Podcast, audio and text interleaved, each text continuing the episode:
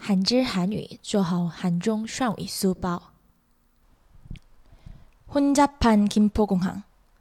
김포공항 항공사 운영위원회가 국토교통부와 한국공항공사에 김포공항 국내선 출발장 혼잡도 개선을 요청했다. 국토부와 공항공사의 보안검색 강화 조치와 코로나19로 인한 국내 여행객의 증가로 극심한 혼잡을 빚고 있다고 한다. 또한 AOC는 승객들이 항공기에 지연 탑승하는 상황도 발생하고 있다고 덧붙였다.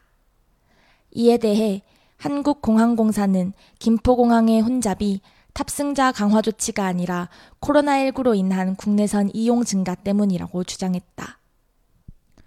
混乱的金浦机场。金浦机场航空公司管理委员会对国土交通部和韩国机场公司要求 缓解金浦机场的国内线混乱问题。由于国土部和机场航空公司加强安全搜索措施，以及由于新冠疫情引起的国内游客的增加，导致严重拥挤。并且管理委员会还表示说，飞机晚点现象也在不断发生，导致机场混乱现象更加严重。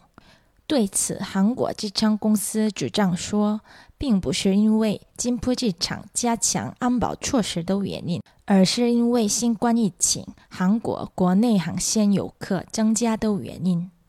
韩语资讯尽在韩知。